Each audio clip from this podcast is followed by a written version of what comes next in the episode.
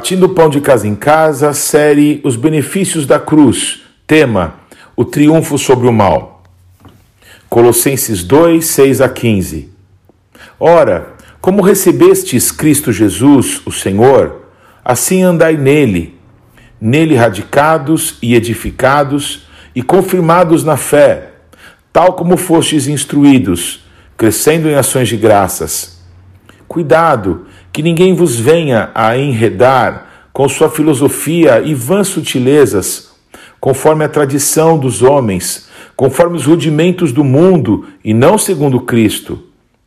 Porquanto nele habita corporalmente toda a plenitude da divindade. Também nele estáis aperfeiçoados. Ele é o cabeça de todo principado e potestade. Nele também fostes circuncidados, não por intermédio de mãos, mas no despojamento do corpo da carne, que é a circuncisão de Cristo, tendo sido sepultados juntamente com ele no batismo, no qual igualmente fostes ressuscitados mediante a fé no poder de Deus, que o ressuscitou dentre os mortos. E a vós outros, que estáveis mortos pelas vossas transgressões e pela incircuncisão da vossa carne, vos deu vida juntamente com ele, perdoando todos os nossos delitos, tendo cancelado o escrito de dívida que era contra nós e que constava de ordenanças, o qual nos era prejudicial, removeu-o inteiramente, encravando-o na cruz, e despojando os principados e as potestades, publicamente os expôs ao desprezo, triunfando deles na cruz. Confesso que ao ler um tema como esse, logo imaginamos a luta do mocinho contra o vilão, numa luta épica com reviravoltas e no fim, depois de ter apanhado um monte, o mocinho vence. Mas não é assim que a palavra de Colossenses 2, de 6 a 15, relata como já vencemos. Quando li esse texto, fiquei maravilhado com algumas partes que me saltaram aos olhos. Em Cristo habita toda a plenitude da divindade. Já pararam para imaginar isso? Toda, não é uma parte, mas toda. E se não bastasse isso, ainda tem a plenitude, totalidade, integralidade da divindade. Meu Deus, demais isso. E por ele ser o cabeça, de todo o poder e autoridade, nós recebemos também, por estarmos nele, por sermos o corpo de Cristo, esse poder e esta autoridade para triunfar sobre o mal. O que precisamos para isso? Devemos estar em Cristo. Versículos 6, 7 e 9. Para entender melhor a luta, precisamos entender contra quem ou contra o que lutamos. O mal contra o qual lutamos diariamente e temos que vencer é o pecado, que fica bem claro quando lemos Gálatas 5, 16 a 21, onde estão manifestas as obras da carne. Manifestação de tudo o que não presta na humanidade nos afasta de Deus. O texto ainda diz que aqueles que praticam tais coisas não herdarão o reino de Deus. Penso, porque além de ser uma luta contra práticas que são comuns para a maioria, ainda podem ser feitas até sem mesmo se notar que é errado, mas mesmo assim nos afastam de Deus? Costumava dizer quando jogava futebol: sem querer também é falta. Todos nós pecamos. Agora, o que vai fazer a diferença em sua vida é se você vai viver na prática do pecado ou vai se arrepender de verdade e abandonar o pecado. Nossa luta só terá fim no dia em que encontrarmos com nosso Senhor. Isso é um fato. E até esse dia chegar, temos que nos manter vigilantes. O apóstolo Paulo diz: O bem que quero fazer não faço, mas o mal este continuo fazendo. Romanos 7,19. Paulo estava deprimido ou estava maluco quando escreveu isso? Não. Nenhuma coisa e nem outra.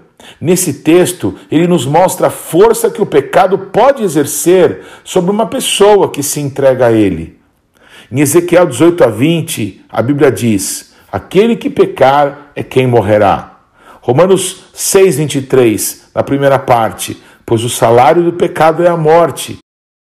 Vamos ser práticos. Se tudo conspira para que sejamos maus, a nossa volta nos induz a fazer o que não presta. Vemos aqueles que não servem a Deus prosperando e muitas vezes, às nossas custas, pode-se perguntar: onde está Deus? Ou por que lutar contra isso? Calma, Deus continua sendo Deus e está no controle de tudo e sobre todos.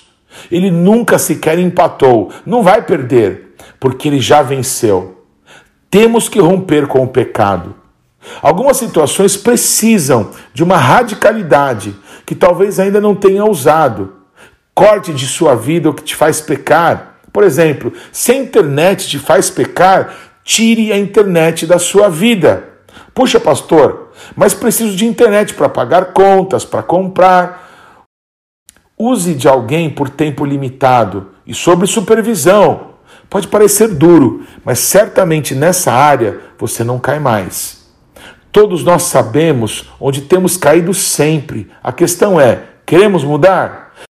Se a resposta for sim, voltamos para o texto de Colossenses 2. Notem as palavras do apóstolo Paulo nos versículos 6 e 7.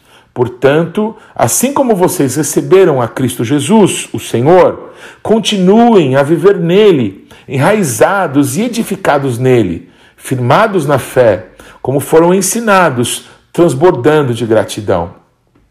Este é o segredo para vencermos. Porque quando Cristo na cruz pagou o preço da nossa vida com seu sangue, ele nos resgatou, nos trazendo de volta de onde nunca deveríamos ter saído.